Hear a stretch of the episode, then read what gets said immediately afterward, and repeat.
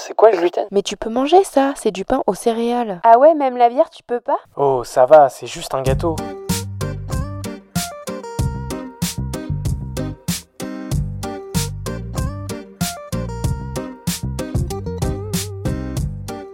Bienvenue dans le Gloomy Club. Le Gloomy Club est un podcast et bien plus encore dédié au sans gluten, pour les intolérants et hypersensibles au gluten, mais également pour toutes les personnes curieuses qui souhaitent en savoir plus sur cette alimentation.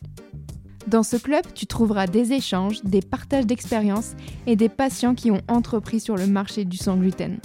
J'espère te faire découvrir des marques, des personnes, des parcours qui te permettront de te sentir moins seul ou d'en apprendre plus sur ce domaine. Hello à tous et bienvenue dans le Gloomy Club. Waouh, ça y est, le Gloomy Club est enfin en ligne. Après plusieurs mois de réflexion et de travail, je suis ravie de pouvoir lancer ce nouveau projet qui me tient tellement à cœur. Pourquoi est-ce qu'il me tient tant à cœur? Parce que pour une fois, je vais vous partager un bout de mon histoire. Et oui, pour ceux qui ne le savent pas, il y a trois ans, j'ai lancé un premier podcast qui s'appelait La Pastille, où j'allais interviewer des personnes atteintes de maladies chroniques. J'ai dû mettre ce projet de côté à cause de ma santé. Et je vais vous raconter cela. Je vais commencer par le BABA et me présenter. Je m'appelle Lorraine, j'ai 30 ans, et je suis atteinte d'une hypersensibilité au gluten. Ce diagnostic, il a mis beaucoup de temps à arriver, presque deux ans. Actuellement, je suis toujours en cours d'examen pour écarter la maladie cœliaque, mais ça, on en parlera plus tard. Mon histoire a commencé en 2020. Et pendant deux ans, j'ai vécu avec les aléas de la maladie, des aftes à répétition, qui ont entraîné une incapacité à manger, à boire ou à parler. Je vous assure, ça fait très mal. Des troubles digestifs, qui ont impacté ma vie personnelle et ma vie professionnelle. Une très grande perte de poids qui n'a fait du bien ni à ma santé physique ni à ma santé mentale. Des carences alimentaires qui n'ont fait qu'accentuer l'ensemble de mes symptômes. Et oui, pendant deux ans, ces symptômes n'ont fait que s'entremêler c'est devenu très compliqué pour moi de sortir manger avec mes amis ou bien de profiter d'un restaurant en amoureux. Je vous épargne les tas d'examens que j'ai dû faire et subir, surtout quand les médecins ont cru que j'avais un cancer de la bouche. Pour ceux qui ne le savent pas, je travaille en parallèle pour Mapato, une plateforme qui te permet de trouver un professionnel expert de ta pathologie.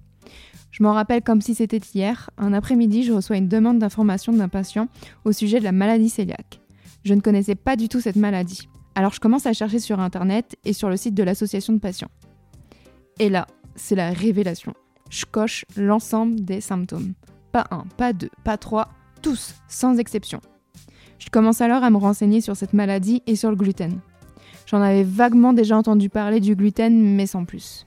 Le lendemain, j'ai rendez-vous avec mon médecin traitant afin d'en parler avec elle.